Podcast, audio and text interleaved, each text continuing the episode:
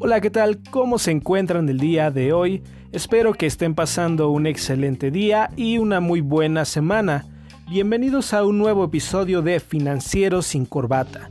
Mi nombre es Eder Cruz y el día de hoy vamos a hablar sobre un tema que pareciera ser un tanto escabroso para algunas personas, pero que es algo muy fácil de entender. Hablaremos del muy temido buro de crédito, qué es, cómo funciona y cómo podemos consultarlo. Así que comenzamos.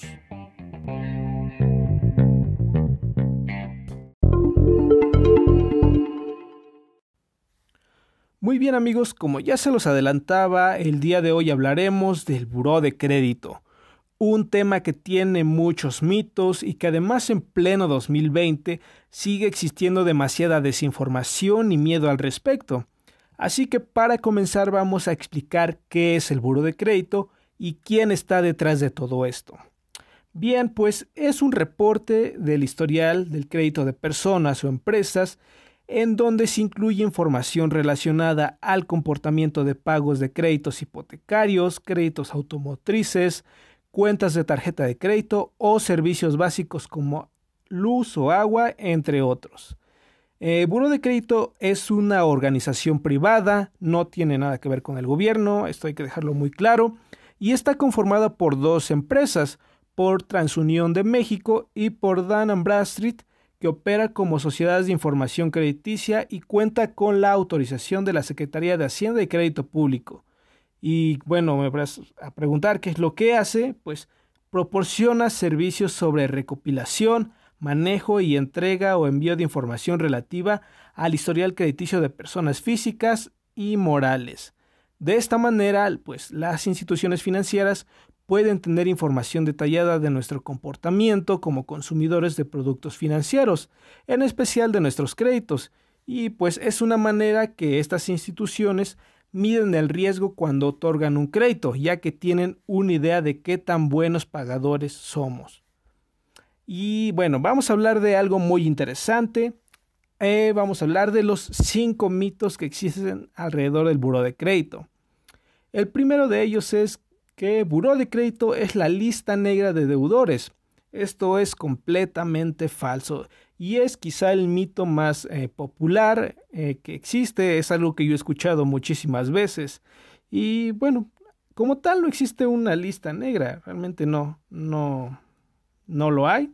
Simplemente pues Buró de Crédito tiene acceso a la información de empresas y personas, como ya lo mencionaba, que tienen o han tenido algún crédito y la muestra en forma de historial. Es eso simplemente. El número dos es que en buró de crédito te boletinan. Y esto también es falso. El objetivo de un historial de crédito no es el de señalar o evidenciar a alguien, simplemente muestra el grado de responsabilidad como consumidores. Recuerda que cada quien es responsable de su historial. El número 3 es, mis deudas nunca se borran del buró. Y esto pues no es del todo cierto. Tienen que pasar al menos seis años una vez que hayas liquidado tu crédito para que desaparezca ese historial. Y durante todo ese tiempo se verá reflejado el comportamiento de tus pagos, ya sea que estos hayan sido buenos o malos. Así que es por eso es muy importante cuidar este y ser puntual en tus pagos de tu tarjeta o de tu crédito, el que tengas, ya que ese historial se va a quedar ahí durante seis años. Y algo muy importante de resaltar es que no existen empresas que puedan borrarte o quitar un mal historial de buro de crédito. Así que cuidado eh, con este tipo de organizaciones que solamente se encargan de lucrar con la desesperación y la desinformación de las personas como te lo mencionaba, pues si tú llegas a tener un mal momento en un crédito, mm, de repente no lo puedes pagar, se va a quedar ahí durante seis años y no vas a poder hacer nada, ahí se va a quedar. Este, si te llegan a ofrecer este tipo de servicios, pues no los tomes, infórmate bien quiénes son, si están regulados, ya que normalmente esto es un tema de fraude, así que pues sí, mucho cuidado. El número cuatro es, si estás en buró de crédito, eh, no te van a otorgar ningún financiamiento. Esto pues va a depender mucho de qué tan sano es tu historial. Si tienes varios créditos activos y has realizado tus pagos en tiempo y forma, pues no vas a tener ningún problema cuando decidas renovar o adquirir un nuevo crédito. Eh, pues de lo contrario, si has tenido muchos adeudos o atrasos constantes en tus pagos, pues puede llegar a representar un punto en tu contra cuando decidas adquirir nuevos financiamientos. Sobre todo va a depender de las políticas de la empresa con la que estás contratando tu crédito y qué tan flexible es, ya que pues algunos bancos sí te piden estar súper limpios al 100 en tu buró y algunos otros te permiten algún margen de error, llamémoslo así, ¿no? Así que pues sí, eh, también es cosa de informarte de qué es lo que vas a solicitar y qué requisitos te piden. Y finalmente, el quinto mito es que el Buró de Crédito viola la confidencialidad de los datos de las personas y empresas, y eso también pues es falso, ya que Buró no va a ceder tus datos a cualquier persona o empresa sin tu plena autorización, además de que cuenta con medidas de seguridad necesarias y tiene permiso de operar como una sociedad de información crediticia que está regulada por la Secretaría de Hacienda. Y bien, ahora, ¿cómo podemos consultar el buró de crédito? Pues es un proceso muy sencillo, muy fácil. En 10 o 15 minutos ya lo terminaste. Eh, pues esto se hace directamente en la página de buró de crédito. Te van a solicitar algunos datos personales como pues, eh, tu correo, tu RFC, entre otros. Y con esto vas a poder acceder a tu reporte. Este es gratuito si lo consultas una vez al año y si necesitas consultarlo más veces, pues se te va a cobrar alrededor de 58 o 60 pesos por consulta.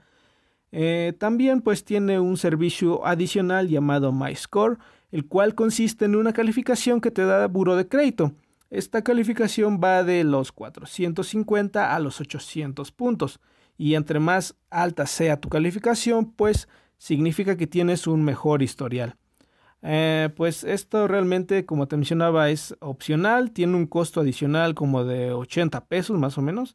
Y pues es solamente si lo requieres o si te lo solicita tu banco, pero pues no es obligatorio. Incluso cuando estás haciendo la solicitud, mm, aparece la opción para incluirlo y pagarlo, pero si no lo quieres, pues no hay ningún problema. Lo puedes, eh, no, no lo puedes solicitar.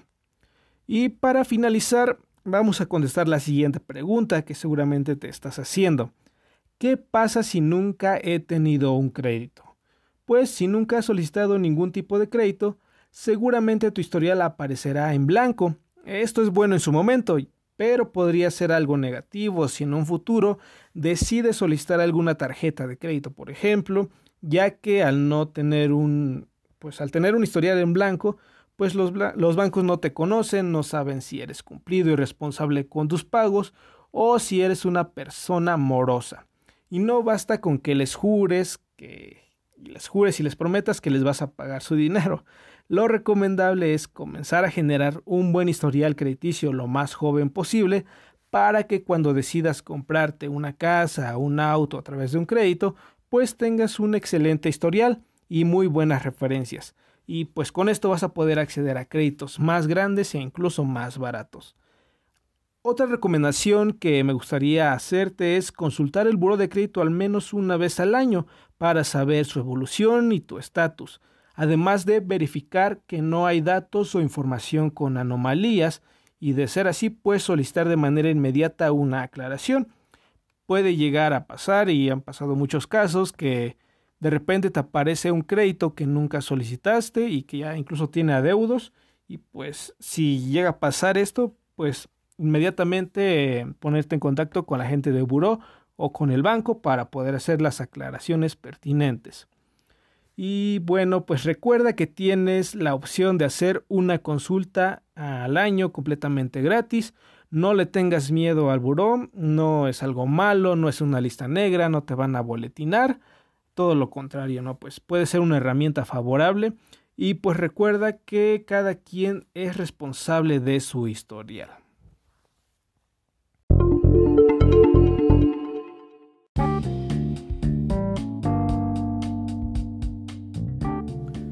Y bueno, con esto terminamos el día de hoy. Muchas gracias por escuchar este podcast. Gracias a las personas que me han enviado sus comentarios. Son de muchísima ayuda de verdad.